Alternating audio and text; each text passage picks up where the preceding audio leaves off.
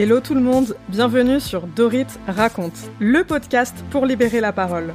Je suis Dorit Naon, ghostwriter, formatrice LinkedIn et influenceuse LinkedIn. Ici, je vous raconte mes expériences professionnelles et personnelles difficiles, mais vous me racontez aussi les vôtres. Avec toujours un seul objectif, être écouté et surtout entendu en libérant la parole sur des sujets importants. On est ensemble. Salut Camille, merci beaucoup d'être là aujourd'hui. Tu es là pour nous partager une expérience d'alternance que tu as vécue. Est-ce que tu peux nous expliquer dans quel contexte tu es arrivée dans cette entreprise? Salut Dorit, bah déjà merci de me donner la parole. Euh, c'est quelque chose de à la fois très généreux et nécessaire je pense. Euh, personnellement je suis arrivée dans l'entreprise en, en pleine période de reconversion professionnelle. J'ai toujours eu un intérêt pour les réseaux sociaux et euh, quand qui dit professionnel dit euh, LinkedIn. Du coup, je me suis investie sur LinkedIn euh, assez fortement, voilà, parce que j'aime bien le learning by doing et, et puis je me suis participé à un défi comme il y en a beaucoup sur LinkedIn. On en voit tous les jours quasiment.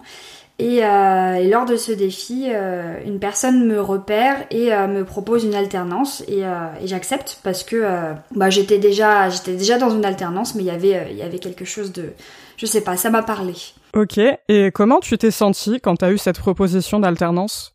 Bah, j'étais fière euh, parce que, euh, comme je disais, euh, je suis, je suis encore actuellement, de toute façon, quelqu'un de très jeune sur LinkedIn par rapport à, à d'autres. Il y en a qui y sont depuis, enfin, non, pas 40 ans non plus, mais qui y sont depuis le tout début.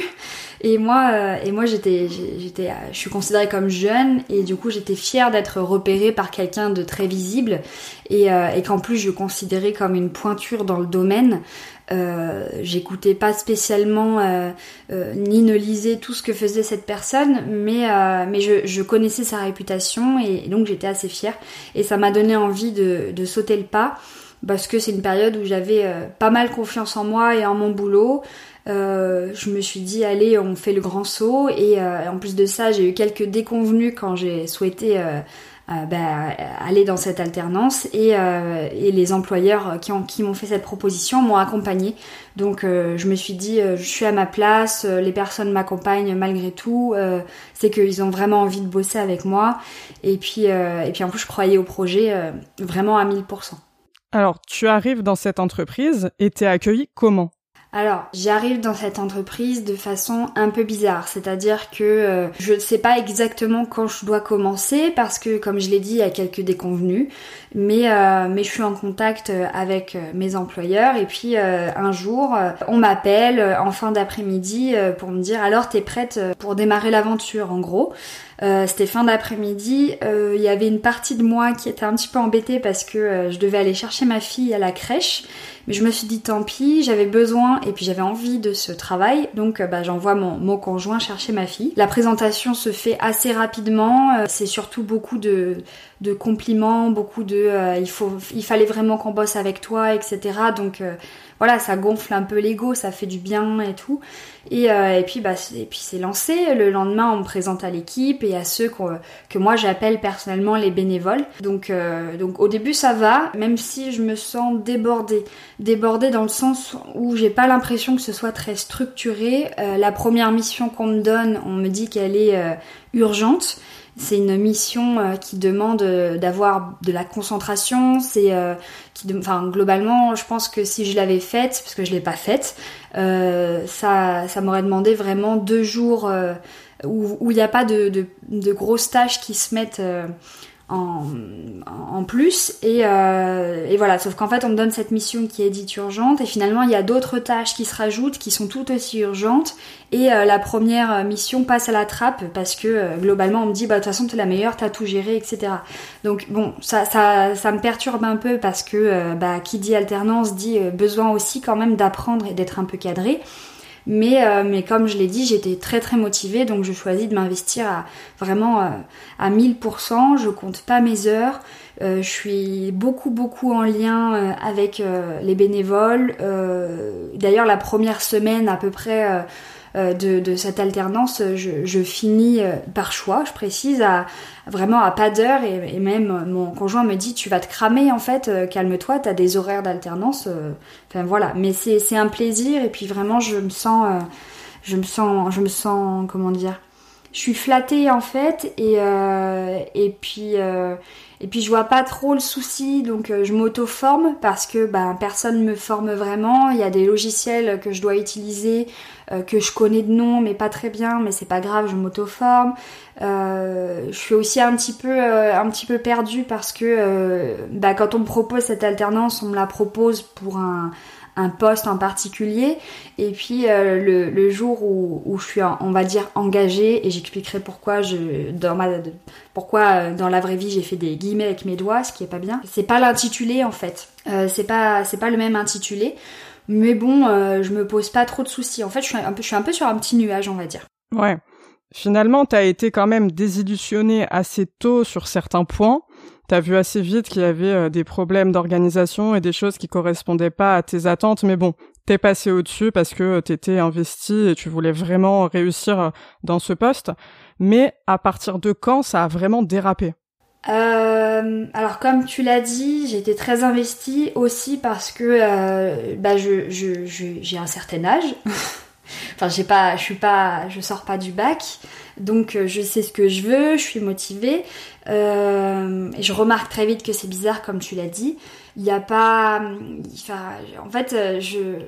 Le moment où ça dérape, c'est on va dire au bout d'une dizaine de jours, mais même au début, je vois bien qu'il y a des problèmes parce que je suis fille de DRH, donc directeur des ressources humaines, et c'est vrai que j'ai beaucoup entendu mon père parler de, bah, de ce qui est normal ou pas dans une entreprise, de la contractualisation par exemple. Et là, je vois que euh, non seulement je suis pas contractualisée et que je dois euh, un peu ramer pour avoir euh, mon contrat, mais en plus de ça, j'ai des, des tâches qui correspondent pas du tout à, à l'intitulé de mon poste, ni même à la formation que je fais en fait.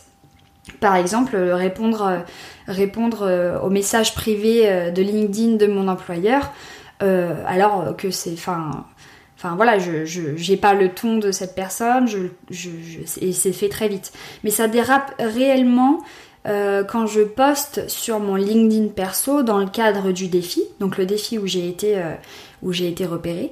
Je poste, euh, je poste et moi je, je vois pas de soucis. C'est vrai que j'aime bien, ce que j'aime bien sur LinkedIn, c'est le côté un petit peu, ben comment dire, authentique et pas trop réfléchi. Je suis pas très, je fais pas la pas trop de copywriting, on va dire.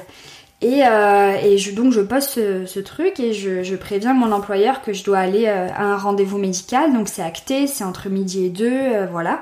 Et je, suis dans la voiture avec mon conjoint et, et je me prends, enfin j'ai mon téléphone qui bip plusieurs fois et j'ai, je sais pas, 5-6 messages, je sais pas si on peut dire de mon employeuse, mais euh, qui me dit que mon poste est hyper choquant, qu'elle a jamais vu ça, euh, qu'il n'y a pas mieux pour pourrir une entreprise, la détruire ou je sais pas quoi. Et je suis, là, euh, je dis à mon conjoint, mais Quoi? Enfin, j'ai rien dit, je, je vois pas ce que j'ai dit de problématique. Et elle me dit que le fondateur de l'entreprise va m'appeler. Bon, du coup, je suis un petit peu impressionnée, mais, euh, mais, mais c'est pas grave en soi. Moi, je suis prête à. Enfin, je sais que je suis pas parfaite, euh, et puis si je dois, euh, si je dois refaire le truc, c'est pas grave. Il m'appelle, il est assez calme, il m'explique ce qui pose souci. Moi, je lui dis que je voyais pas les choses comme ça, que j'étais plutôt. C'était plutôt une façon pour moi aussi de presque remercier l'entreprise, parce que, bah, en gros, sans vouloir trop donner de détails, le poste en question, c'était expliquer que je quittais le défi parce que j'avais euh, j'avais trouvé en fait euh, déjà euh, bah, tout ce que j'y recherchais au final et tout ce qu'on pouvait rêver de, trouver sur LinkedIn. Donc c'était plutôt flatteur de mon point de vue. Le fondateur me dit écoute, il y a pas de souci, bah, je, je lui propose de moi-même de supprimer mon poste. Donc je le fais. Donc le poste reste en ligne, je sais pas, 20 minutes, un truc comme ça.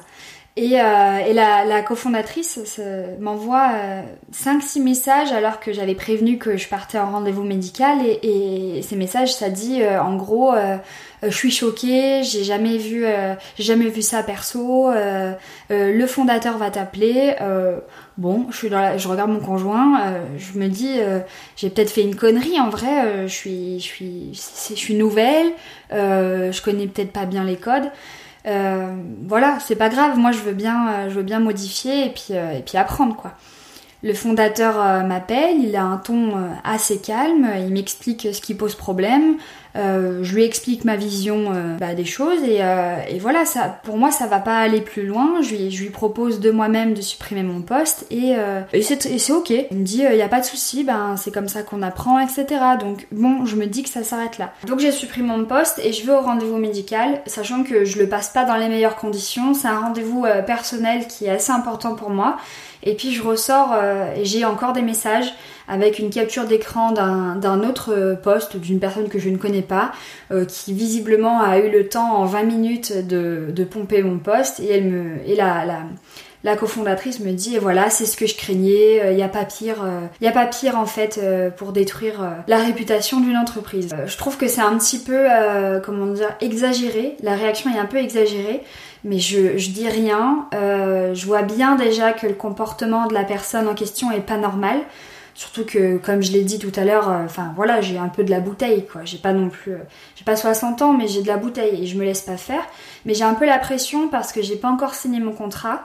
Euh, du coup, j'ai peur non seulement de pas être payée, et j'ai besoin d'être payée, et j'ai peur aussi ben, d'être, même pas virée, mais laissée, enfin de ne plus rien avoir, quoi. Parce que je, peux du jour au lendemain, en gros, ne plus avoir de, de boulot puisque rien n'est contractualisé. Est-ce que tu peux nous expliquer concrètement avec euh, d'autres exemples et d'autres situations ce qui s'est passé pendant cette alternance avec cette cofondatrice et ce cofondateur D'un point de vue strictement euh, euh, administratif, donc c'est-à-dire ce, qui, ce qui a trait à l'alternance, déjà j'ai pas, j'ai pas de formation. Il y, a, une obligation quand même quand on prend un alternant ou une alternante, c'est de la former. Et moi, j'en ai aucune. Euh, on oublie mes rendez-vous euh, pour me former avec des excuses du type euh, je suis en déj, je suis en vacances. Moi, j'ai pas de déj et j'ai pas de vacances, mais c'est pas grave. et puis c'est très récurrent. quand je suis avec avec la, la cofondatrice qui est pas là tous les jours, c'est beaucoup des c'est beaucoup des, échanges visio très courts, euh, comme si c'était entre deux trucs beaucoup plus importants, juste pour me dire que soit je fais du bon boulot, euh, soit ça va pas aller. Euh, mais en fait, il n'y a rien de très concret. les tâches que je réalise n'ont pour moi pas toutes de lien avec ma fiche de poste et la fiche de poste, je la réclame. C'est-à-dire qu'à la base, il n'y en a pas. Mais moi, euh, pour, euh, pour l'école, j'ai besoin d'une fiche de poste. Et la fiche de poste, elle est faite, euh, elle est faite sur le moment, quoi. J'ai le cofondateur au téléphone et il me dit, bah, qu'est-ce que tu veux que je mette, etc. dessus, quoi. Bon. donc c'est des, des, trucs, des petits points administratifs déjà qui, qui mettent pas, enfin qui rassurent pas. Et puis au-delà de ça, il y a vraiment, enfin là c'est des choses qui sont un petit peu, enfin Bon, tout ça, tout ce que j'ai énuméré là, les tâches qui correspondent pas, comme répondre au MP euh, privé de, du cofondateur, euh, pas de formation, c'est pas grave. Euh, je, suis quelqu'un, je peux passer au-delà de ça, je peux faire un peu des tâches d'assistante et je peux me former moi-même. Il n'y a aucun souci. Par contre, il n'y a pas de droit à la déconnexion. Euh, et ce droit à la déconnexion, en fait, c'est là où, enfin, pour moi, c'est ça qui crée euh, toute l'ambiance très malsaine parce que euh, bah, j'ai des messages régulièrement après 22 heures, parfois la nuit, donc je me réveille, il est, parce que je me réveille tôt pour ma fille, il est 7 heures et en fait j'ai des messages qui ont été envoyés dans la nuit à 3 heures du matin. Euh, un soir, euh, ma fille est malade, donc je vais chez SOS médecin parce que bah il est tard, il n'y a pas de rendez-vous de médecin. Et en fait, la cofondatrice euh, bah, me dit que là tout de suite il y a une urgence à gérer. En gros, alors de mon point de vue d'alternante, encore une fois, c'est pas une urgence, ça peut attendre le lendemain, sachant que moi je commence, il est 8h30 max.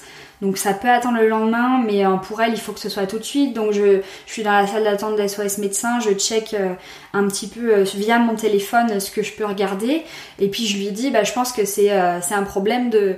Enfin, c'est ce problème-là. Et après, j'arrête de répondre en fait, parce que bah, je c'est pas, pas mes horaires de boulot, et, et puis je je me, concentre sur ma fille. Et, et puis puis le lendemain, j'envoie les, j'envoie des informations qui sont demandées et, euh, et j'attends, parce que je commence ma journée, moi il n'y a aucun souci. Et la cofondatrice me dit, est-ce que tu es en arrêt aujourd'hui euh, Et je lui dis bah non, je suis pas en arrêt, ma fille est à la maison, mais je m'arrange pour travailler. Donc déjà voilà, j'aurais très bien pu bah, dire je prends un jour de congé ou autre, mais non, je, je suis toujours présente pour le boulot. Et puis et puis je dis je peux aider.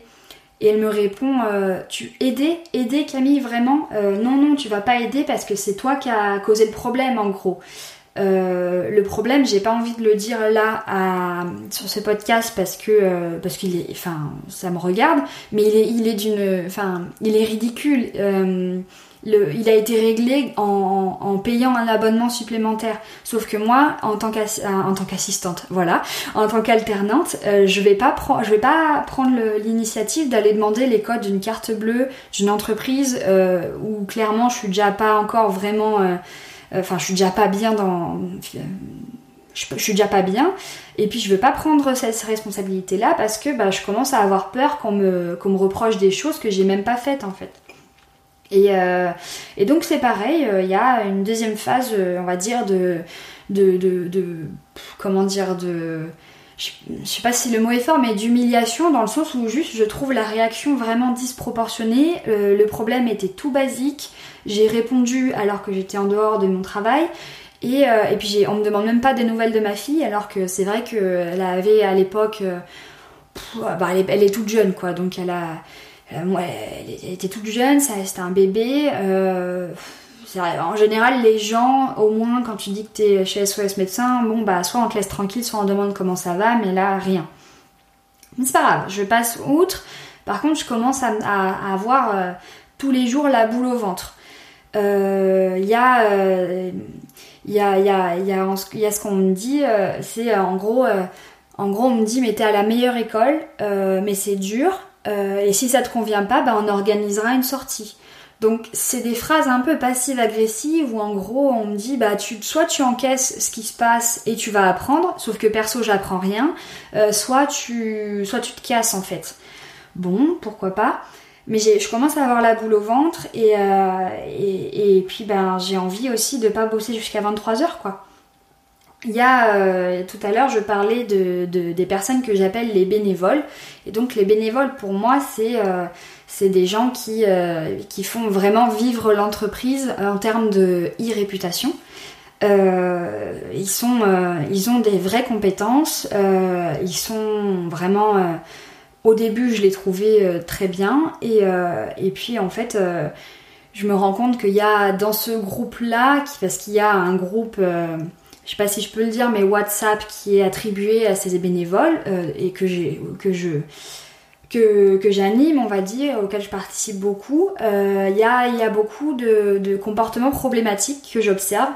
Euh, par exemple, bah, ils se, se, ils se rassemblent très vite si l'un d'eux est attaqué pour aller tout de suite attaquer via les posts ou sous les posts en commentaire sur LinkedIn, alors que c'est vrai qu'avec un regard un peu plus extérieur ou euh, peut-être un peu moins investi euh, de ma part, je, vois rien de problématique. Enfin, je pense que chacun a droit aussi à sa liberté d'expression et que c'est bien de débattre. Mais ça, c'est très vite, euh, on va les défendre, on, on touche pas, on nous touche pas en gros. Et puis il y a des, il y a carrément après euh, des, des moqueries, des moqueries sur ces personnes qui osent dire bah là je suis pas forcément d'accord, etc. Et moi c'est des moqueries qui me posent souci, c'est des moqueries sur le physique, euh, c'est des moqueries euh, sur l'état psychique d'une personne.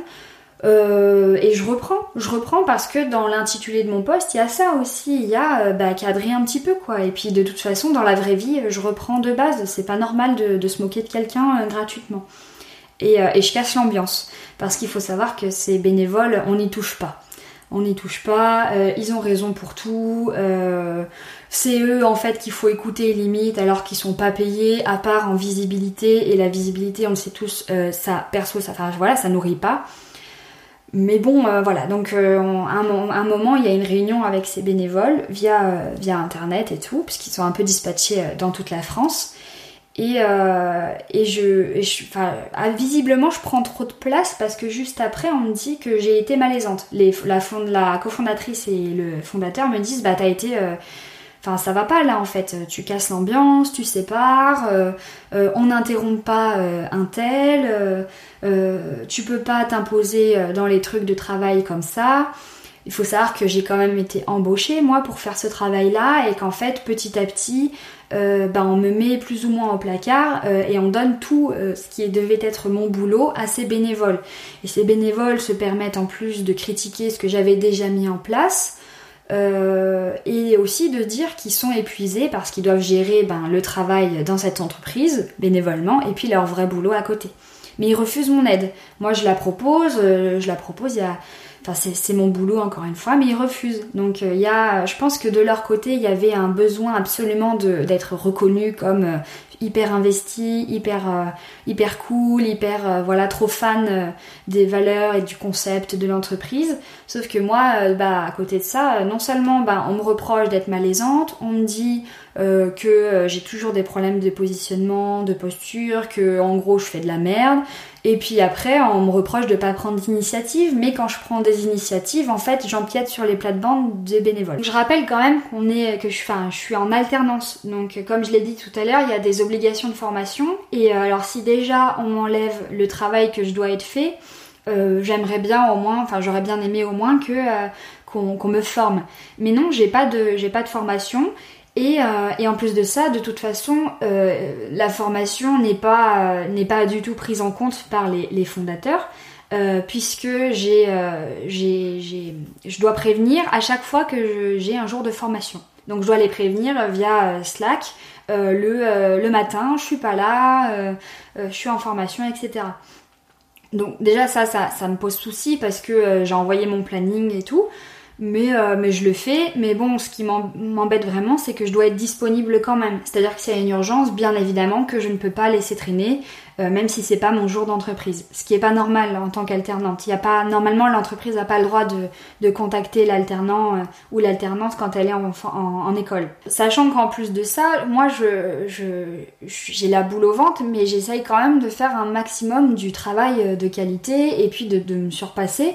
Euh, donc je suis disponible pendant mes temps de formation. J'ai assez peu de pauses déjeuner. Euh, de toute façon, j'ai toujours des réunions qui tombent à midi ou midi et demi, et parfois il y en a qui s'enchaînent.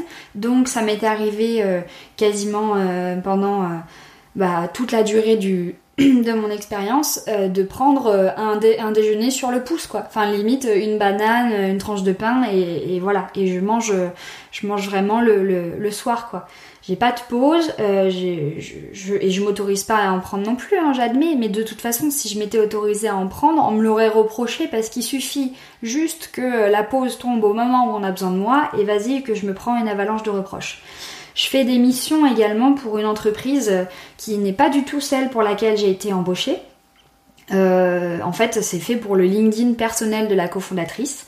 Sur le moment, moi, euh, enfin, ça, ça, comment dire, je suis tellement à un moment où, euh, de toute façon là euh, je, me, lève, euh, je, fais mon job et j'attends que ça passe en ayant la boule au ventre et en me disant vivement la fin de la journée que de toute façon je pose plus la question, je me dis plus ça c'est pas normal, je fais, je me pose plus la question. Donc voilà, c'est il y a eu trop de, moments d'humiliation, trop d'appels à l'aide qui n'ont pas été écoutés, trop de mise à l'écart et puis de toute façon quoi que je fasse c'est nul en gros. À un moment, tu as eu un appel pour t'expliquer un petit peu par A plus B pourquoi tu n'es plus performante, pourquoi tu n'es plus efficace dans ton travail, avec une liste qui t'a été donnée de tous les points euh, selon cette entreprise qui ne va pas te concernant, notamment ta création de contenu LinkedIn. Alors il faut rappeler Camille que tu prends beaucoup la parole sur la santé mentale. D'ailleurs, je t'en remercie beaucoup parce que euh, c'est un sujet important et il faut libérer la parole dessus et euh, ça fait partie des points qu'on t'a reproché. Donc tu as dû faire un PowerPoint pour expliquer qu'est-ce que tu vas faire pour être euh, une personne meilleure euh, dans cette entreprise. Et ce qui, à mon sens, est quand même particulièrement humiliant et dégradant. Est-ce que tu peux nous en dire un petit peu plus sur déjà la liste des choses qui t'ont été reprochées, au-delà de ta création de contenu LinkedIn, évidemment, et comment euh, tu as vécu euh, le fait de faire ce PowerPoint et euh, qu'est-ce que tu as mis dedans Comment ça s'est passé cette situation? En fait, oui, je prends la parole sur la santé mentale sur LinkedIn et j'estime que j'ai tout à fait le droit de poster ce que je veux tant que c'est en dehors des heures du travail. Il y a pas, enfin voilà, c'est il n'y a rien à me reprocher sur ce point, mais euh, le fait de prendre la parole sur un sujet comme ça, plus le fait de, recadrer les bénévoles en fait euh, quand ils se moquent euh, des gens, ça ne passe pas. Et, et puis un, jour en fait, enfin c'est, je crois que c'est vraiment un des premiers appels à l'aide que je fais au fondateur. Je suis en larmes en fait au téléphone et il me dit, il, il, me sort cette phrase, mais t'inquiète pas euh, tu sais, euh, cette personne, enfin la cofondatrice, elle est dure à vivre, euh, enfin, mais, mais une fois qu'on sait la prendre, il n'y a aucun souci. toi, tu as juste un problème de positionnement. C'est vrai que bah des fois, t'es pas très fédératrice. Il faudrait juste réfléchir à, à ta posture, à ce qui va pas. je vais t'aider à, je vais t'aider à réfléchir et à présenter un truc pour que tu l'aies dans la poche, en gros. Du coup, euh, il m'explique en gros euh, ce qui va pas chez moi et euh, ce qui va pas chez moi, par exemple, c'est d'être un petit peu trop, je casse l'ambiance. De remettre en question la parole des bénévoles, notamment sur bah, tout ce que je considère comme la psychophobie et, un petit peu de harcèlement d'un point de vue du physique des, des utilisateurs LinkedIn.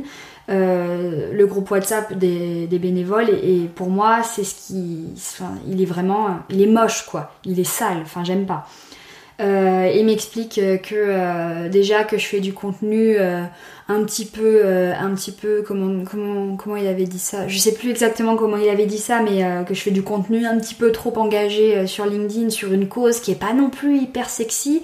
Bon en fait il m'explique qu'il va m'aider à me mettre la cofondatrice dans la poche et que pour ça je vais faire une presse comme il dit une, une présentation en fait euh, et que euh, et que je peux lui envoyer euh, tout tout ce qui tout ce que je fais au fur et à mesure et que il va m'aider à faire une présentation vraiment super et que je la présenterai le mardi suivant enfin la semaine suivante euh, et, donc, euh, je, me retrouve à devoir faire un PowerPoint pour expliquer mon problème de posture et de positionnement. Donc, je dois lister en gros ce qui va pas chez moi. Je dois lister ce qui, à cause de moi, ne va pas dans la relation avec la cofondatrice. En plus, petit bonus, je dois réfléchir à comment rendre l'entreprise plus scalable. donc, je me retrouve à faire ce PowerPoint et, je suis un peu choquée, mais mais bon, euh, enfin là, on est, on est quasiment au stade où je, de toute façon, je, je, je, ne ressens plus d'émotion en fait. Je suis en mode automatique. Je regarde mon, mon, conjoint et je lui dis, bah, je dois faire ça. Et il me dit, mais Camille, non, en fait, enfin, c'est humiliant. Et je lui dis, euh, bah, j'ai pas le choix. Donc je m'y attelle et je fais, euh, je fais la liste de tout ce qui va pas dans mon, dans mon positionnement. Donc par exemple, ne pas couper la parole à un tel, euh, ne pas poser de questions aux bénévoles parce que ça donne l'impression de, de ne pas connaître mon boulot, être toujours prête à répondre aux questions des bénévoles. Si je ne sais pas, contacter la fondatrice et le fondateur. je, dois, je dois aussi euh, lister tout ce qui va pas et proposer des solutions euh, sur tout ce qui va pas entre euh, la fondatrice et moi, puisque tout vient de, moi. Donc par exemple, c'est ben je serais comment je sais plus ce que j'avais mis mais m'auto-former davantage, faire attention à mon champ sémantique, des choses comme ça. et plus j'écris sur cette présentation, plus je me sens hyper humiliée quoi. J'ai l'impression d'être une gamine qui a 6 ans et en fait qui copie des lignes parce qu'elle a, elle a tapé un camarade dans la cour. Euh, et mais ça je le fais à la rigueur assez rapidement. Ce qui me fait vraiment paniquer c'est euh, euh, rendre l'entreprise plus scalable. Je me retrouve un soir face à mon conjoint et je lui dis j'y arriverai pas j'y arriverai pas. Il me reste trois jours pour faire ça. J'ai pas les, j'ai pas les ah, compétences. Camille, est-ce que pour les personnes non anglophones parmi nous, tu peux expliquer ce qu'est Scalable, s'il te plaît? Mais je ne sais pas. Mais je, ne sais pas, Dorit. Je ne sais pas en fait parce que je je, je suis pas formée vraiment sur l'entreprise. Je suis un peu euh, plus ou moins euh, lâchée dans le grand bain. Euh, scalable, pour moi, c'est c'est un truc qui qui marche quoi. Donc je ne sais pas. C'est pour ça que ça me fait paniquer. Je suis, je, je dis à mon conjoint, je ne sais pas ce que je vais noter dans cette partie. Je n'ai aucune idée. Je n'ai pas pas les compétences. De toute façon, euh, là, j'ai trois jours, dont le week-end, hein, faut le préciser, pour le faire. Je sais que je vais me faire démonter quoi que je dise et je suis en panique. Donc il te demande une tâche que tu ne sais pas faire et il ne s'assure même pas que tu es capable de la faire avant de te la donner. Il s'assure pas et surtout, euh, je lui, je lui, je lui envoie euh, au fur et à mesure, je lui envoie la première version de, de ma présentation et en fait, j'ai aucun retour. J'ai vraiment, j'ai zéro retour. Euh, à côté de ça, il m'avait demandé de mettre sur le logiciel ma journée type pour cadrer ma journée, en gros. Donc encore une fois, quelque chose d'assez infantilisant. Mais je peux comprendre ça parce que y a, les, employeurs ont besoin de savoir si, si, si, bah, si je suis pas en train d'écrire sur LinkedIn en fait pour moi quoi. Mais pareil, ça, il n'y jette jamais un œil. Euh, et à, à la rigueur, faire une tâche où j'ai pas les compétences, c'est pas ce qui est humiliant. Euh, faire, euh, faire une présentation sur ce qui ne va pas chez moi, c'est pas ce qu'il y a d'humiliant. Ce qui est humiliant et ce qui vraiment je vis mal, c'est qu'en fait, cette présentation, elle n'est jamais vue. Elle n'est jamais vue. Le fondateur, il l'a jamais regardé. J'ai jamais eu de retour sur ça. La fondatrice, je pense qu'elle n'a jamais été au courant euh, que je devais faire cette présentation. Parce que le jour du rendez-vous, en fait, il n'y a pas de rendez-vous. J'avais déjà évoqué le fait qu'il n'y avait pas, qu'il y avait souvent des oublis de rendez-vous pour me, enfin, de rendez-vous de formation, donc pour me former. Mais là, en fait, le fondateur, il est juste en vacances. Donc je sais pas toi Dorit, mais moi les vacances, je les prévois. Je sais que la semaine prochaine, euh, je serai... Euh, la semaine prochaine c'est vague, hein, en plus la semaine prochaine je serai pas en vacances, mais je serai en vacances. Donc je l'ai prévenu, je l'ai prévu dans mon emploi du temps. Là, en fait, le, le mec m'a demandé de faire une présentation. Déjà, c'était pas c'était pas un travail hyper agréable. Ensuite, c'était pendant le week-end et après, c'était euh, ça m'a mis dans un état d'angoisse. Mais au-delà de ça, ce qui est super humiliant, c'est que de toute façon, en fait, il savait qu'il était pas là et euh, j'ai fait ce boulot pour rien. Ça, c'est humiliant.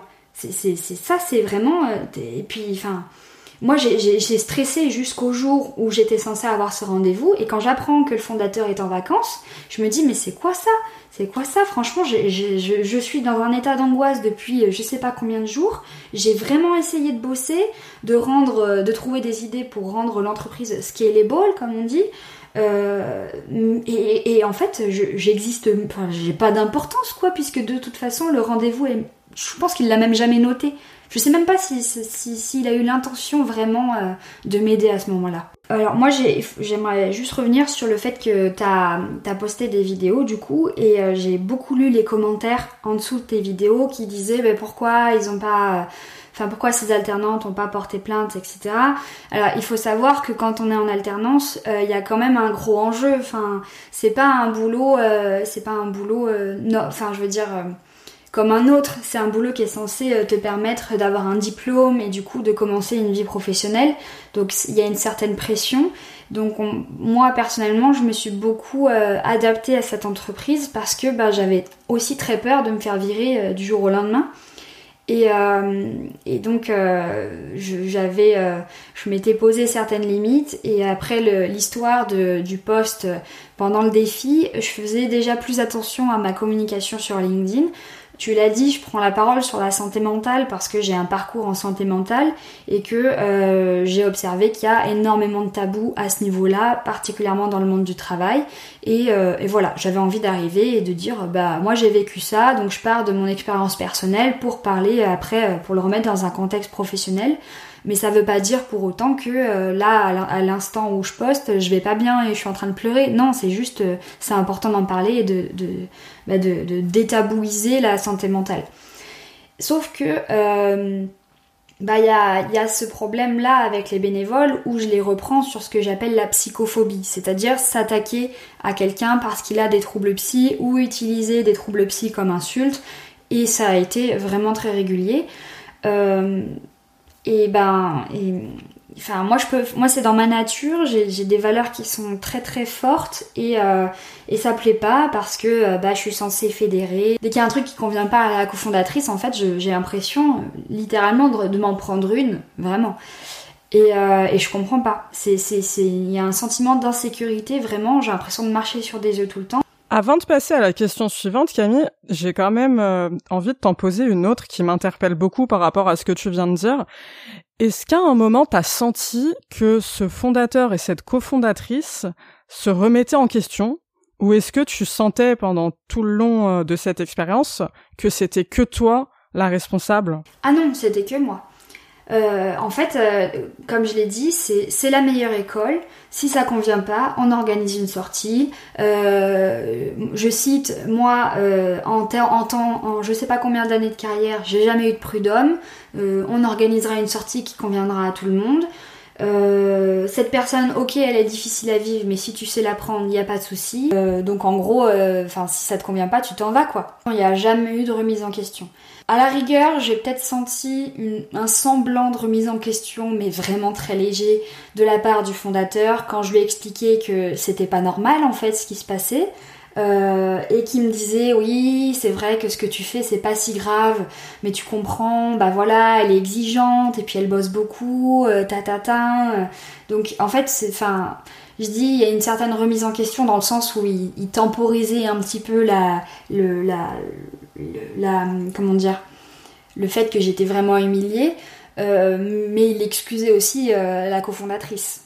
Est-ce que tu as déjà fait des appels au secours au fondateur sur cette situation que tu vivais avec la cofondatrice, même si j'ai bien compris que lui aussi était quand même impliqué et avait sa part de responsabilité dans vos échanges. Est-ce que tu as déjà essayé de lui en parler à lui? Oui, oui, oui. Bah, pour le PowerPoint, euh, ça a commencé. Euh, il m'a donné cette mission de PowerPoint parce que j'étais au téléphone avec lui en pleurs. Euh, je l'ai eu, ce, ce, fondateur, je l'ai eu deux fois au téléphone en pleurs. Je suis quelqu'un d'assez dur de base, donc je pleure pas non plus pour, pour un rien. Euh, et, je lui disais mais je comprends pas enfin qu'est-ce enfin voilà je vais m'en aller. Je lui disais presque je vais m'en aller quoi. Et il me disait non mais non euh, t'inquiète pas. Et c'est dans ce sens là que je disais qu'en fait il y a une espèce de enfin il y a il y avait une espèce de remise en question mais c'était plus pour protéger la cofondatrice en fait donc oui, oui, ce, fondateur, s'il dit qu'il n'a jamais été au courant que je n'étais pas bien dans son entreprise, je suis désolée, mais on n'a pas des gens au téléphone en pleurs pour rien. C'est pas parce que je suis heureuse que je pleure. Euh, j'ai bien compris aussi qu'il euh, y avait un fonctionnement particulier, à savoir qu'il euh, y a quasiment tout qui est dit oralement.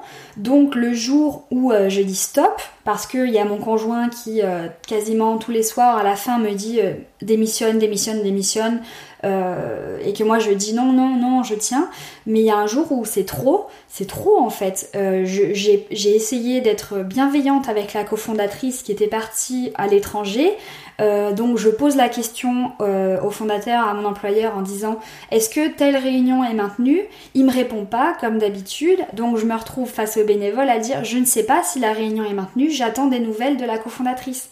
Et là je me reprends encore une humiliation et, euh, et, je suis invitée sur euh, le, mythe, du coup, vu que la, cofondatrice est à l'étranger, où en gros on me dit euh, mais c'est pas possible, tu peux pas, peux pas sous-entendre que t'as pas eu mes nouvelles, t'as pas essayé de m'appeler, ça, ça laisse entendre qu'il y a un défaut de management. J'explique mais non mais enfin, je, dis à mon employeur, mais attends, tu, je te l'ai demandé il y a une heure justement. Enfin, je t'ai posé la question, tu m'as pas répondu. Dis-lui que je t'ai posé la question il, répond rien, il, répond rien en fait. Je pense qu'il a même pas lu ma question. Et puis au-delà de ça, enfin, elle était à l'étranger, donc avec du décalage horaire. Au moment où, on est, euh, où je pose, où je dis, bah je sais pas, j'attends des nouvelles. Il est 6 heures du matin là où elle est, donc non, je vais pas appeler euh, quelqu'un à, à 3 heures ou 4 heures du matin, euh, parce qu'en fait, je respecte juste les horaires de travail et le fait qu'on dort. Euh, et, en fait, c'est trop pour moi. C'est la réunion. Le, ils veulent pas me laisser répondre. Donc, euh, en fait, il faut entrer tous les autres personnes dans le mythe. Moi, je coupe ma caméra, je coupe mon micro et je fonds en larmes et j'ai une, énorme crise d'angoisse. Je me sens vraiment, mais je, je, me sens pas bien. J'ai l'impression que là, je vais me faire virer en fait. Je me dis, c'est fini pour moi, je vais me faire virer, je suis dans la merde. Et mon, mon conjoint rentre et dit, stop, tu arrêtes, t'arrêtes, euh, tu te mets en arrêt.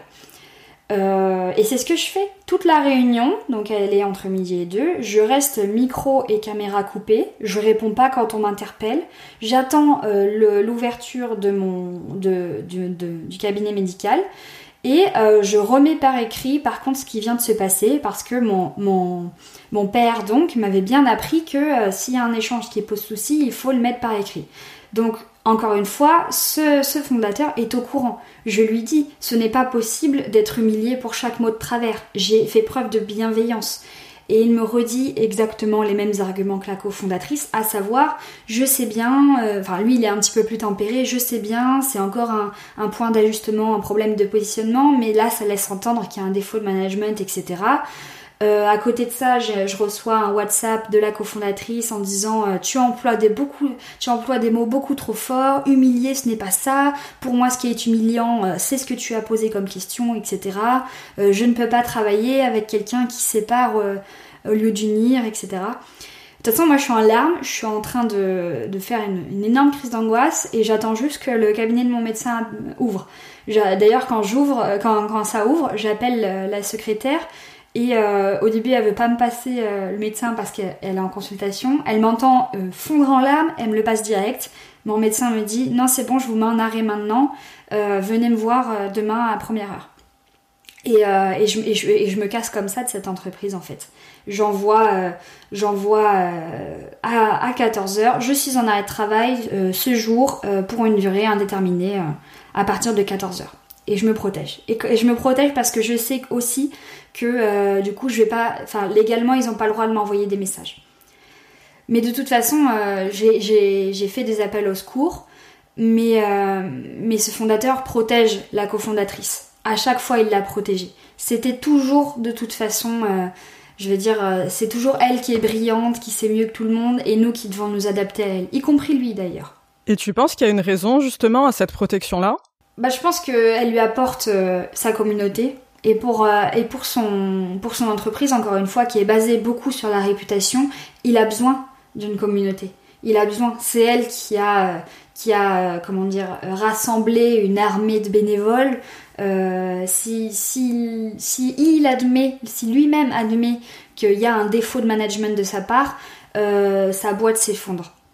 Alors, est-ce que pour toi, on peut parler de harcèlement et d'humiliation au travail par rapport à tout ce que tu viens de me citer et tout ce que tu as vécu? Oui, euh, oui, et re-oui. Euh, d'abord parce qu'à titre personnel, je trouve que les mots euh, qu'il y a eu à mon encontre et le comportement qu'il y a eu euh, enfin, est inadmissible. c'est pas comme ça qu'on traite déjà une personne, encore moins un employé, encore moins une alternante. Parce que dans, dans la définition de harcèlement, on trouve aussi la notion de répétition, parce que les conséquences, ça a été quand même la destruction de l'estime de soi pour moi. Euh, donc oui, complètement. D'autant qu'ensuite j'ai découvert que j'étais pas la seule à avoir vécu ça. Pour moi, euh, c'est vraiment un schéma qui se répète dans cette entreprise, qui est totalement, totalement accepté. Enfin, je veux dire, c'est, toute façon, si t'es pas content, tu t'en vas. C'est le, le harcèlement là-bas est légitimé, y compris dans les bénévoles. Donc bon, j'ai envie de te dire, à partir du moment où des gens qui ne sont même pas payés pour l'entreprise légitiment le harcèlement, euh, oui. Mais c'est un schéma. C'est un schéma qui est connu aussi d'anciens employés. Là, je parle pas d'alternants, je parle d'employés qui ont reconnu que ces personnes étaient bien trop dures avec les alternants et les traitaient quasiment comme des employés seniors. Donc pas de droit à l'erreur et puis euh, et puis bah tu n'as pas d'horaire et tu voilà et tu tu n'es pas formé. Mais en termes de harcèlement, oui, il y a euh, y a le caractère euh, humiliation, il y a la répétition et puis il y a les conséquences négatives. Je précise que j'ai lu toutes les captures d'écran que tu m'as envoyées, Camille, avec les conversations entre la cofondatrice, le fondateur et toi. Effectivement, elle te demande des tâches sur ton WhatsApp personnel à une heure du mat et à des heures vraiment indécentes. Elle a une façon de s'adresser à toi qui est très agressive. C'est quoi les conséquences finalement que cette expérience a eu sur toi? Eh ben, je prends beaucoup la parole donc sur LinkedIn sur la santé mentale et sur mon parcours personnel. Euh, donc euh, mon parcours inclut les troubles du comportement alimentaire. En général, quand il y a des grosses variations de poids chez moi, c'est mauvais signe. Et les conséquences, vraiment, si je dois les lister, c'est j'ai pris 15 kilos à ce moment-là, en peu de temps. Euh, je sais même pas comment j'ai fait pour les prendre, hein, d'ailleurs, parce que je, je, me, je me rappelle pas de manger, d'avoir mangé à l'époque. J'ai eu énormément de crises d'angoisse, ce qui m'a conduit à avoir un traitement anxiolytique vraiment fort. Euh, je me suis retrouvée plusieurs fois le soir à bloquer sur mon canapé, à dire euh, en fait je ne pourrais pas aller travailler, je ne pourrais pas aller travailler demain, je, suis, incapable, mais vraiment bloquée physiquement. Euh, et maintenant j'ai du mal à croire encore aujourd'hui que je peux être compétente dans mon travail. Euh, j'ai commencé euh, dans cette entreprise en me sentant hyper fière de moi, en ayant l'impression d'être hyper compétente parce qu'en plus j'avais été repérée, etc. comme j'avais expliqué.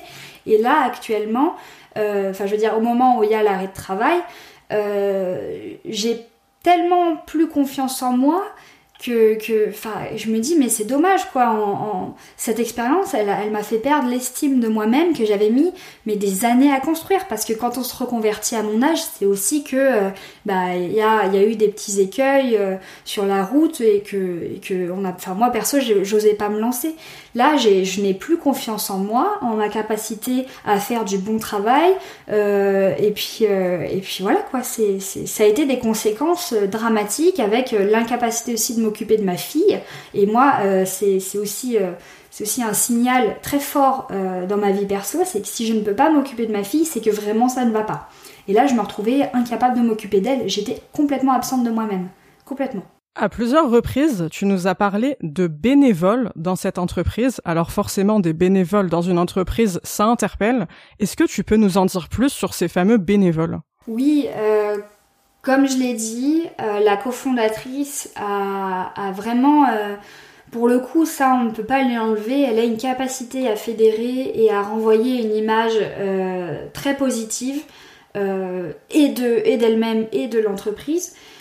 Donc elle a, réussi à, rassembler énormément de, bénévoles qui, bah, qui font vivre pour moi l'entreprise en termes de réputation. Pour moi, sans eux, il n'y a rien. Il euh, y, a, y, a, ceux qui, sont payés, mais en fait c'est du travail un petit peu de l'ombre. Il a pas, c'est pas du travail d'exposition médiatique ou autre. Euh, et ça ressemble, on va dire, euh, enfin ce, groupe de bénévoles ressemble un peu à presque en fait à un pod géant. J'avais dit notamment qu'ils allaient se défendre mutuellement sous les postes, etc. ils sont aussi beaucoup beaucoup dans bah, dans l'adulation pour moi de la cofondatrice et ils sont payés en visibilité, en like, avec des petits emojis roses. Euh, et parfois ils ont un petit peu... Euh, enfin voilà, je pense que c'est presque, on en est presque au stade de euh, cette personne est tellement géniale et elle m'accorde de l'attention que je suis prête à mourir pour elle quoi. Il y a une ambiance qui est très malsaine, il y a, tout est forcément génial, il n'y a aucune remise en question. La, cofondatrice, elle est vraiment adulée. Tout ça, c'est entretenu en plus parce que ben elle en joue un petit peu. J'avais pas parlé du fait qu'elle s'approprie aussi beaucoup, beaucoup de fois le travail des autres, même si on parle de tâches minimes. Hein, mais euh, quand, je fais des tâches, faisais des tâches pour son LinkedIn personnel, bien évidemment, après quand les bénévoles lui disent mais où tu trouves le temps de tout faire, elle te dit, elle te répond bah je me nourris en perfusion de café quoi. C'est faux, c'est moi qui te l'ai fait le travail en fait. La parole des bénévoles, de toute façon, elle est d'or. Je l'ai déjà expliqué, ça m'a valu euh, des problèmes. Euh, on n'a pas le droit de les contredire. Donc, c'est, enfin, c'est vraiment sectaire presque, j'irais. Enfin, finalement, je trouve que c'est un peu sectaire si on reprend les, critères euh, d'une secte. C'est, presque ça, mais je vais pas m'avancer pour le coup. Euh, et c'est de toute façon c'est entretenu puisque on, la fondatrice et le fondateur récompensent aussi ces bénévoles en leur accordant un petit peu d'attention, un petit message par-ci par-là, etc. Et puis surtout en, disant que leur parole est d'or et qu'il n'y a pas le droit de les contredire. Ce qui me pose question, c'est je me dis l'intérêt qu'ils ont, c'est vraiment je sais, je pense pas qu'ils soient réellement euh, à ce point séduits par le projet. Je pense qu'ils ont vraiment envie d'être repérés euh, euh, par cette cofondatrice. Hein. Vraiment, je pense qu'ils se nourrissent un petit peu de sa lumière à elle. Et pourtant, moi, je sais, je le sais de sources sûres, puisque ça vient de moi, que certains membres qui sont actuellement bénévoles ont été, mais alors, lynchés, lynchés, y compris par la cofondatrice. Le premier jour, j'ai passé deux heures au téléphone le soir, déjà c'est trop, euh, à expliquer à un bénévole que tel utilisateur LinkedIn, en fait, il est juste vraiment sympa, que éventuellement euh, il a été un peu maladroit sur euh, une communication, etc. et je le sais parce que je lui avais parlé avant plusieurs fois et que c'était quelqu'un dans ma communauté LinkedIn qui était assez présent. Euh, et pendant deux heures, je suis obligée de le défendre. Et pareil, auprès de la cofondatrice, je suis obligée de le défendre en disant non, non, mais c'est pas quelqu'un qui veut prendre toute la place, c'est quelqu'un euh, juste euh, qui est très, très, très généreux, qui veut aider, etc. Et, moi, je, dois, je dois défendre quelqu'un. en plus, enfin, je veux dire, chacun peut se faire sa propre opinion, mais bon, aujourd'hui, ce, ce, cet utilisateur LinkedIn est bénévole et moi, j'ai vu son comportement changer. De toute façon, on se parle plus maintenant. J'ai vu son comportement changer parce que dès qu'on entre un petit peu dans dans, dans ce groupe, euh, on va dire, euh, bah, il faut adhérer aux valeurs, euh, bah, qui, aux valeurs véhiculées. À un moment, il y a un mail qui est arrivé à la cofondatrice qui vient d'un réseau social où il y avait une liste d'influenceurs qui n'étaient pas en copie cachée, donc qui étaient en copie visible. Et je crois savoir, Camille, que cette liste d'influenceurs a été réutilisée, donc sans leur consentement, par la cofondatrice. Est-ce que tu peux justement nous en dire un petit peu plus? Oui, quand je disais euh, que j'avais fait des missions pour euh, le, LinkedIn personnel euh, de la cofondatrice, c'était par exemple préparer, préparer des, des, supports pour elle, etc. mais il y a aussi eu euh, donc euh, cette fameuse liste de mails qu'elle m'a demandé de recenser et moi un petit peu euh, un petit peu naïve sur le coup je me suis dit que c'était pour l'entreprise et il y avait je crois une centaine de personnes. T'en fais partie Dorit et donc du coup un peu naïvement j'ai recensé une centaine d'adresses mail je suis pas certaine que en termes de RGPD ce soit correct et, et puis je me suis rendu compte surtout après que c'était pas du tout pour l'entreprise mais pour le bénéfice personnel de la cofondatrice alors, je crois savoir que niveau administratif et même légal, c'était très limite aussi, non? Oui, en fait, euh, le niveau administratif et légal, il passe au dernier plan. Euh, je, je, je me suis pas beaucoup attardée sur ça, mais euh, j'ai quand même mis trois semaines à avoir mon contrat. Et, euh, ces trois semaines où j'étais quasiment tous les jours avec mon école qui me disait non mais là en fait il va falloir le signer le contrat sinon vous pouvez pas rester et à, contacter le fondateur en disant oui c'est important, fais-moi mon contrat s'il te plaît, oui j'ai besoin d'une fiche de paye, c'est important aussi. Donc ça c'était, de toute façon c'était, euh, ça passait au dernier plan. Il n'y a pas de médecine du travail a priori puisque mon médecin à l'époque avait demandé à ce que je sois vue par la médecine du travail. Et, euh, et en fait j'en ai, appelé une dizaine, euh, une dizaine et ils n'ont jamais trouvé cette entreprise il euh, n'y a pas de service RH. Euh, et, euh, et puis effectivement, là pour le coup, je peux parler de travail dissimulé dans le sens où j'étais sans contrat pendant trois semaines. Bien sûr. Alors, du coup, tu as alerté l'inspection du travail sur cette entreprise, tu leur as envoyé tous les échanges que tu as eus avec le fondateur et avec cette cofondatrice. Comment elle a réagi, l'inspection du travail? Oui, alors j'ai alerté l'inspection du travail assez rapidement. En fait, euh, pareil, je reviens sur les gens qui ont, euh, qui ont commenté tes vidéos en disant mais pourquoi ces alternantes ne sont pas allées euh, voir la police ou autre? Alors la police, je sais pas, mais en l'occurrence, moi j'ai alerté assez rapidement l'inspection du travail et j'ai eu une réponse rapide. Je pensais que ça allait être enfin, en plus, ouais, je pense, on m'avait déjà dit euh, que l'inspection du travail pouvait mettre plusieurs semaines à répondre. En fait, ils ont mis, euh, je crois, deux ou trois jours à répondre. J'ai passé presque plus de temps à, chercher les bonnes coordonnées que à qu'à avoir une réponse. et y a, on a eu pas mal d'échanges avec l'inspection du travail. Ils m'ont demandé de lever mon anonymat pour pouvoir mener une enquête. Donc euh, à ceux qui disent pourquoi vous n'avez pas été euh, bah, en fait euh, enfin vous plaindre on va dire, ben si je l'ai fait, j'ai fait ce qui ce qu'on m'a appris à faire aussi et j'ai accepté de lever de manière unilatérale mon, mon, mon anonymat. Malheureusement, euh, pour l'inspection du travail, euh, il n'y a pas la possibilité d'enquêter sur le harcèlement parce qu'il y a beaucoup de choses qui ont été dites à l'oral et que euh, du coup, ben, quand j'envoie les captures d'écran, ça fait trop sorti du contexte pour l'inspection du travail pour aller, pour aller pour mener une enquête sur ça. Euh, mais par contre, elle a tiqué euh, directement quand j'ai parlé de médecine du travail, du fait que euh, certificat de médecin à l'appui, je, n'ai pas accès à, la médecine du travail. Et, puis ils m'ont demandé d'envoyer mon contrat et de là ils ont envoyé un, mail à l'employeur avec, avec moi en copie où ils demandent bah, de se mettre en conformité sur un certain nombre de points et, et puis bah, d'expliquer aussi des choses un petit peu qui, qui, leur semblent un peu bizarres. Donc moi je vais pas non plus trop empiéter sur bah, sur le, travail que l'inspection du travail mène, mais par exemple, euh, ils demandent de se conformer à la réglementation. Les fiches de paie, ils ont demandé à, les envoyer et à être en copie en plus de cet envoi.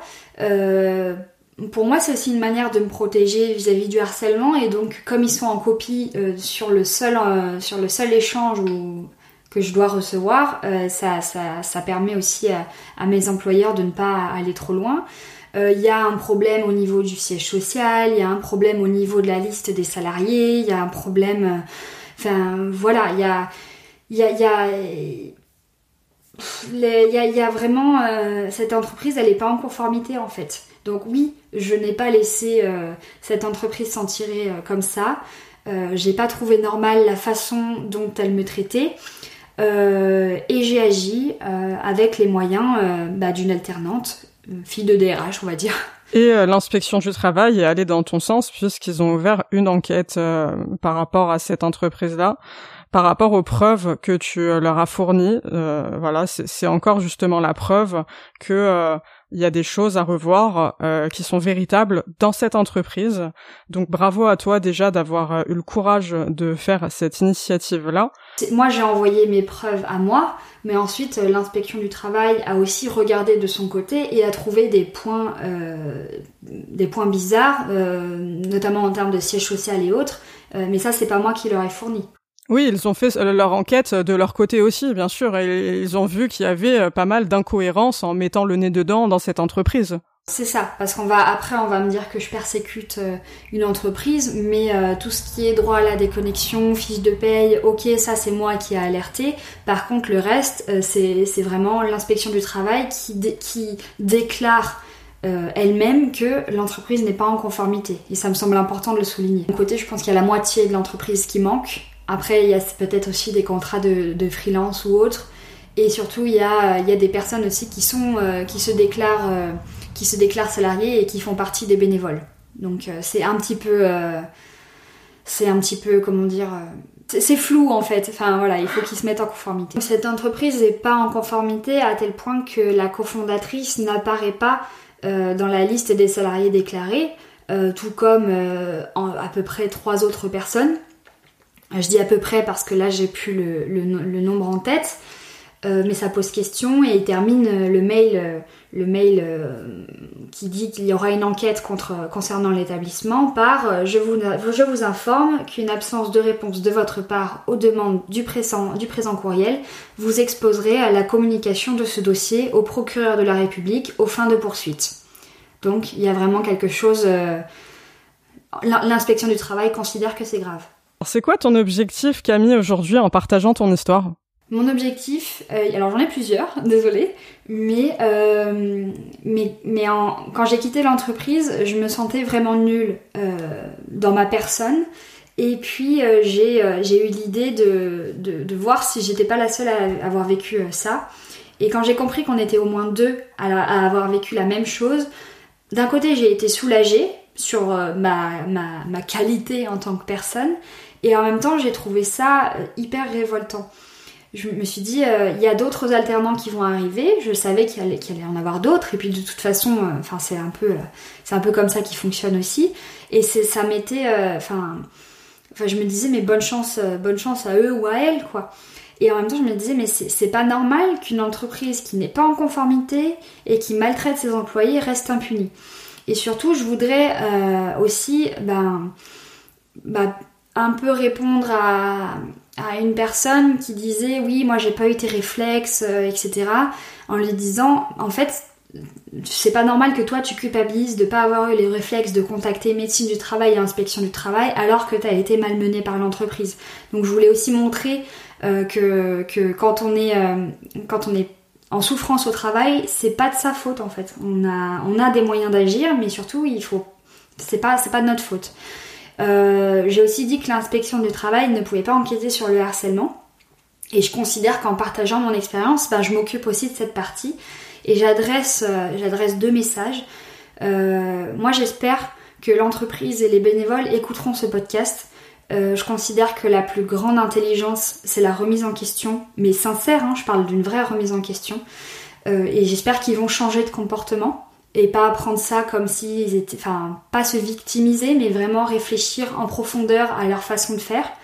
Et aux bénévoles, j'aimerais aussi leur dire qu'ils ont de vraies compétences et qu'ils devraient se faire rémunérer pour ces compétences et pas donner de leur temps gratuitement comme ça. Même si on un, en un projet, tout travail mérite salaire.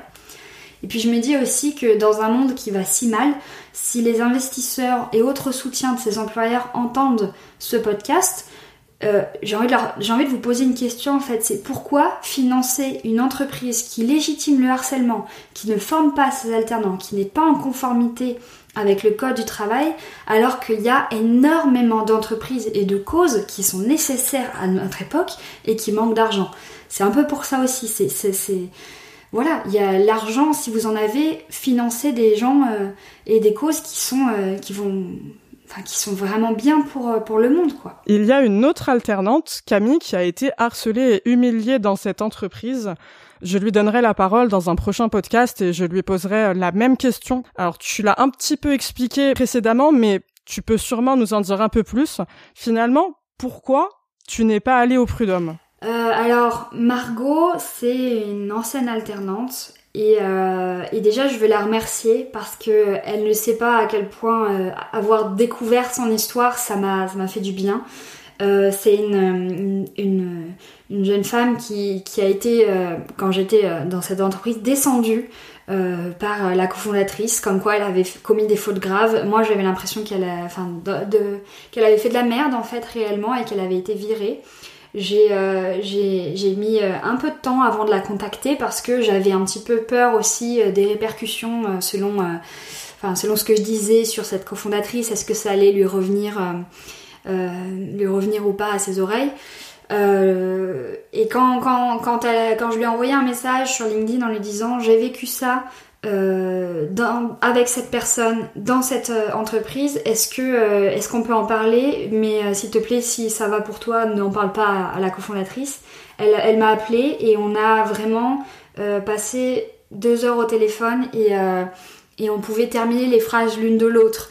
On pouvait citer des phrases qui nous avaient été dites à nous deux, mais pas aux mêmes périodes. Donc ça m'a vraiment soulagée et c'est à partir de là que j'ai vraiment aussi décidé de pas me laisser faire euh, je lui ai proposé euh, de coupler nos, preuves pour euh, monter un dossier et j'ai consulté une avocate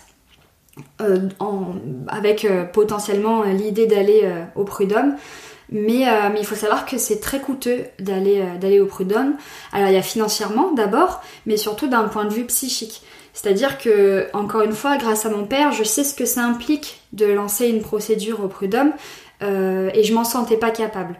L'inspection du travail, ça a été euh, un, un, très bon compromis et la meilleure décision finalement parce que euh, l'entreprise n'est en conformité sur pas grand-chose.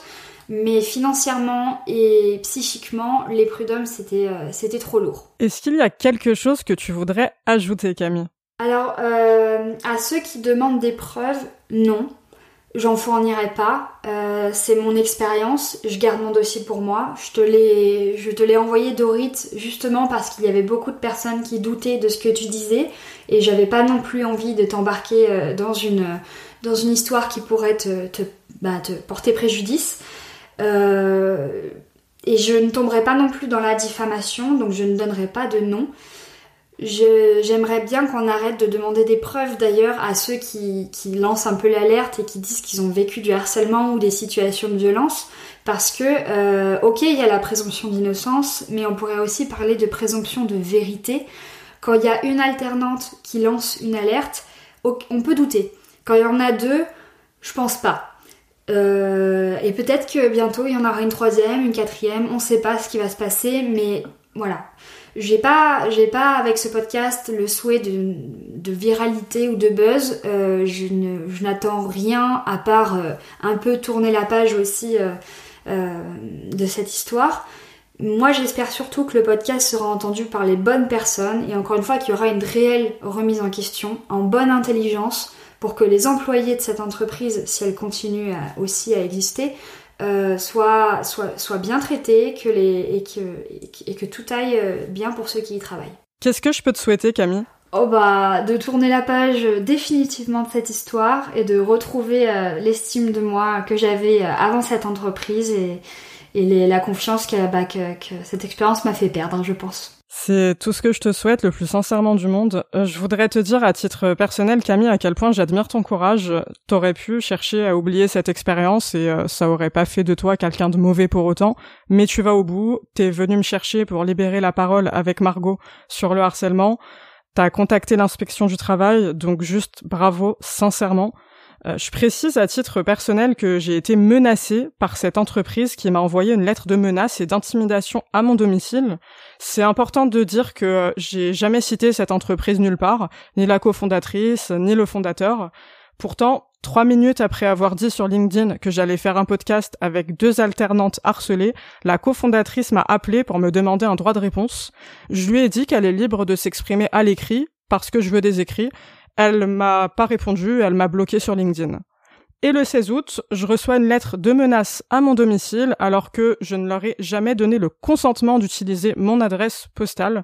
C'est ce qu'on appelle des méthodes de voyous. Ils ont essayé de me faire peur pour ne pas que je donne la parole à ces deux alternantes. Pour réagir comme ça, ils ont beaucoup de choses à se reprocher car je le répète, la cofondatrice est une personne qui a de la visibilité sur LinkedIn.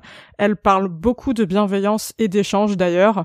Ne croyez vraiment pas ce que vous lisez sur les réseaux sociaux, c'est beaucoup d'apparence et très peu de réalité. Merci beaucoup Camille pour ta confiance, merci de nous avoir partagé ton histoire, bravo pour ton courage et je te souhaite le meilleur pour la suite. Je voudrais dire merci à toi Dorit. Merci à toi d'avoir... Euh, ben, de participer à cette libération de la parole et puis de, nous, de, me la donner et de la donner à Margot. Ça, ça compte beaucoup pour nous. Avec grand plaisir. Je te souhaite le meilleur. Maître Lucille Romero, bonjour. Merci d'être avec nous. Vous êtes avocate en droit du travail, en droit commercial et en droit immobilier au barreau de Nice. Qu'est-ce que vous conseilleriez juridiquement à quelqu'un qui est dans la situation de Camille?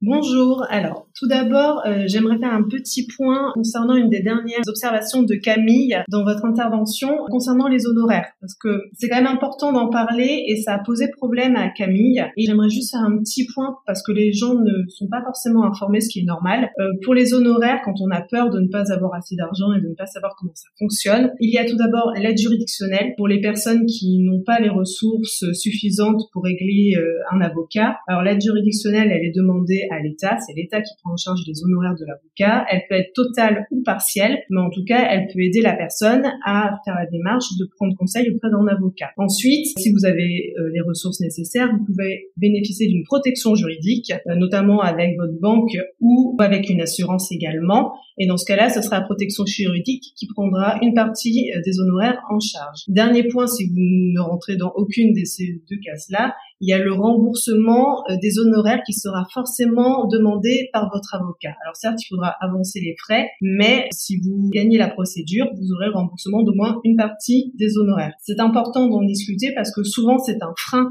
pour les personnes et c'est dommage de ne pas aller devant le Conseil de prud'homme défendre ses droits pour une question d'honoraires. Concernant le fond du problème pour euh, la situation de Camille, moi je vois trois axes différents euh, qui auraient pu être abordés euh, par Camille dans le cadre d'une procédure devant le Conseil de prud'homme. Tout d'abord l'absence de formation. Elle le dit à plusieurs reprises qu'elle n'a pas pu être formée alors que c'est l'objectif même d'un contrat d'alternance et la sanction est euh, très importante pour euh, l'employeur s'il ne prend pas en charge la formation euh, de son salarié, de son alternant. Dans ce cas-là, la personne peut demander au Conseil de prud'homme la requalification du contrat de travail, de la relation de travail en CDI, ce qui peut avoir des conséquences importantes dans le cadre de la rupture du contrat de travail. En tout cas, l'employeur a une vraie obligation de formation et s'il ne le fait pas, il peut être sanctionné par le Conseil de prud'homme. C'est déjà un premier point que Camille pourrait défendre euh, si elle décidait de former un recours devant le Conseil de prud'homme. Ensuite, Deuxième point que Camille a abordé,